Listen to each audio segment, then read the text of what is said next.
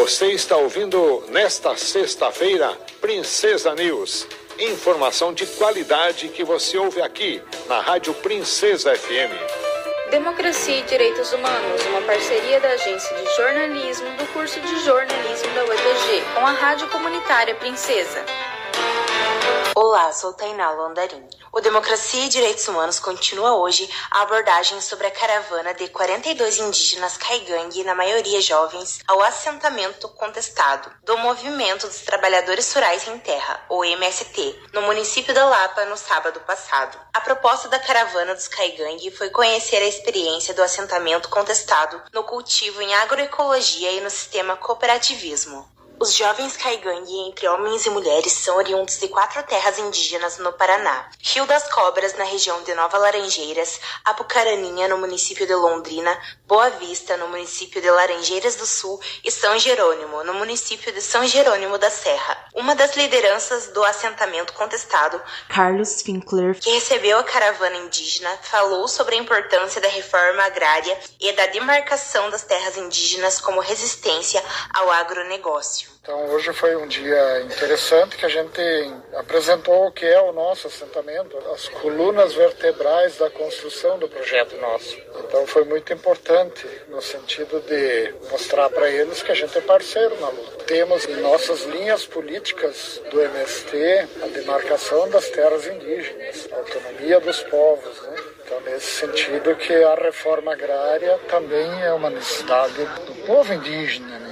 Está dentro desse, desse mesmo contexto, porque se não acontecer a reforma agrária é muito difícil os índios resistirem toda essa pressão da burguesia, do capital agrícola, do agronegócio, esse troço que está aí que só busca o lucro. O centro do projeto do agronegócio é o lucro. O centro do nosso negócio é o ser humano. A terra tem a missão a missão histórica, a missão natural de produzir alimento para alimentar os povos. A terra brasileira hoje está servindo para produzir para alimentar os rebanhos e para alimentar as frotas de veículos. Isso é fora da lógica do, do uso da terra. A terra precisa ser usada para alimentar os povos. Carlos Finkler falou sobre a experiência do assentamento contestado no cultivo em agroecologia e no sistema cooperativismo. A nossa economia nós trabalhamos baseado no modelo da agroecologia.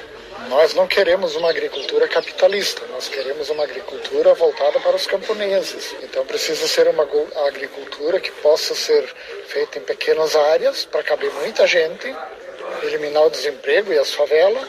A reforma agrária tem essa possibilidade. Produzir alimentos saudáveis para toda a população, respeitar a diversidade e produzir pelo método da, da cooperação agrícola, um ajudando o outro, produzirmos juntos, ter as nossas máquinas junto, ter a nossa terra trabalhada junto.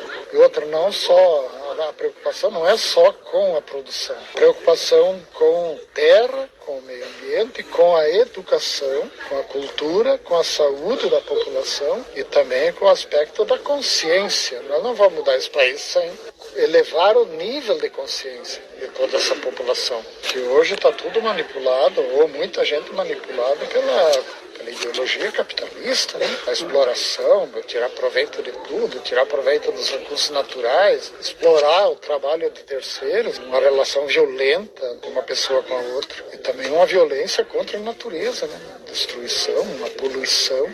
Então a nossa proposta, para ser diferente, ela, ela vai ter que buscar outros princípios. O assentamento contestado completou 23 anos em fevereiro deste ano e desde 2010 atua com a cooperativa Terra Livre, com a produção de alimentos 100% livres de agrotóxicos. Então, a nossa área aqui é uma área razoavelmente grande, ela tem 3.200 hectares. Mas aí quando nós entramos já tinha mil hectares aproximadamente, que era a área de mata reserva averbada, né? Isso a gente não mexeu caça, não derruba, não queima, preservando o meio ambiente. Né? A outra coisa, tem uma área de de floresta plantável, que é um reflorestamento de eucalipto e pinos, equivale mais ou menos uns 700 hectares. Também não é assentamento até hoje. Nós fizemos assentamento desses 3.200 hectares apenas em 1.000, 1.200 hectares. Nesses 1.200 hectares foram assentados 108 famílias. Só que hoje tem mais família no assentamento, faz 23 anos que a gente chegou aqui. Quem nasceu aqui já casou, já tem filho. Então, essas famílias também que constituíram família depois que o assentamento foi construído também moram aqui. Dificilmente alguma foi embora. Ou foram e voltaram. Então hoje nós temos no assentamento aproximadamente 180 famílias. E todos vivem razoavelmente. Então a reforma agrária ela tem essa viabilidade econômica, social e ambiental. Então por isso que a gente tem convicção de que está no caminho certo. A nossa experiência aqui já foi premiada na Assembleia Geral da ONU eh, em 2019. A gente imagina que está fazendo uma coisa pequena, mas diante do mundo parece que ela é uma coisa nova e importante. Você acabou de ouvir Carlos Finkler, uma das lideranças do assentamento contestado do Movimento dos Trabalhadores Rurais Sem Terra, o MST, no município da Lapa, sobre a caravana da Juventude Caigangue, realizada no sábado passado. Os indígenas foram conhecer a experiência do MST no cultivo em agroecologia e no sistema cooperativismo.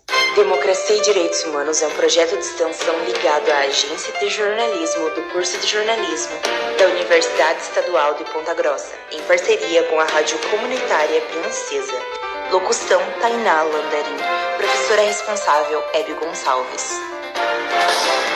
Princesa News. Os destaques da comunidade. É a equipe da Princesa FM em parceria com as principais agências de notícias.